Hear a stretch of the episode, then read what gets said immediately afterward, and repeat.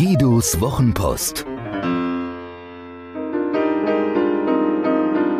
Seine besten Gedanken zu Kommunikation, Inspiration und einem spektakulären Leben.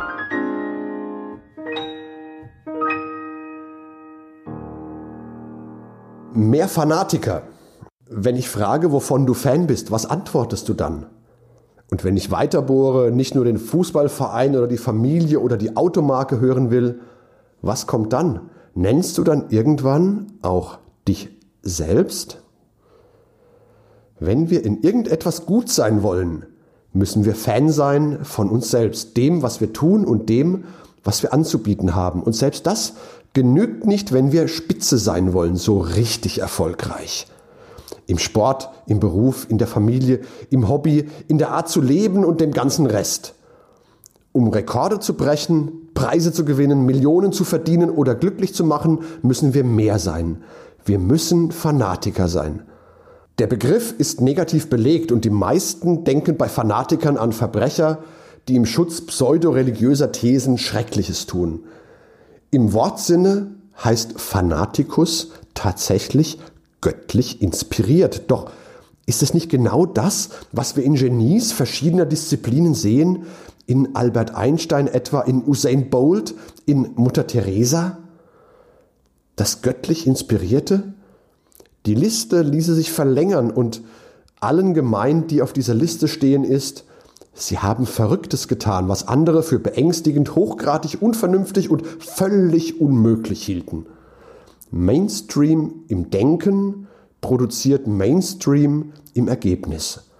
Ein wenig Verrücktheit im Denken und Handeln kann also nicht schaden. Das merken wir uns mal. In meinem Verständnis bedeutet Fanatiker nicht nur göttliche Inspiration gefunden zu haben, wer oder was auch immer Gott für jeden Einzelnen bedeuten mag. Es bedeutet auch, keine alternative Option mehr zu brauchen. Was bedeutet es wohl für einen Erholungsfaktor, wenn ich im Urlaub sitze und grüble, ob es woanders nicht attraktiver und preiswerter gewesen wäre? Was bedeutet es für eine Partnerschaft, wenn ich weitersuche, ob ich nicht noch einen besseren Partner finde? Was bedeutet es für mein Unternehmen, wenn ich nicht aufhöre, den Arbeitsmarkt auszuloten und mir zu überlegen, wo ich sonst noch arbeiten könnte? Frust, Krisen, Mittelmaß vorprogrammiert. Als Alexander der Große mit seinem Heer an der persischen Küste gelandet war, erfuhr er, dass die Perser ihm zahlenmäßig dreifach überlegen waren. Seine Offiziere rieten zum Rückzug. Doch Alexander ließ seine Schiffe verbrennen und eilte von Sieg zu Sieg. Das meine ich mit keine andere Option mehr brauchen. Es geht um Konsequenz. Wenn ich mit Kunde A rede und an Kunde B denke, wird das nicht so gut, wie es werden kann, wenn ich mit ganzem Herzen und wachem Verstand bei Kunde A bin. Auch das merken wir uns.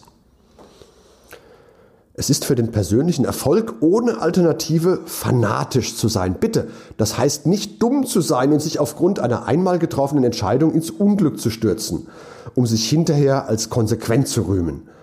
Selbstredend gibt es Momente im Leben, die verlangen den Mut, in vollem Galopp die Richtung zu wechseln. Die Einstellung macht den Unterschied.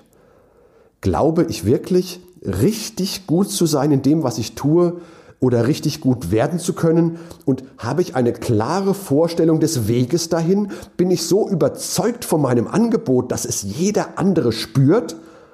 Würde ich den Preis, den ich dafür verlange, selbst mit Freude zahlen? Würde ich mich freuen, wenn ich mein Buch geschenkt bekäme?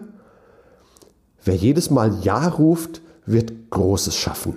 Jedes Nein, nein, ja, vielleicht schneidet ein Scheibchen vom Erfolg weg. Ganz ehrlich, bleibt da noch genug übrig?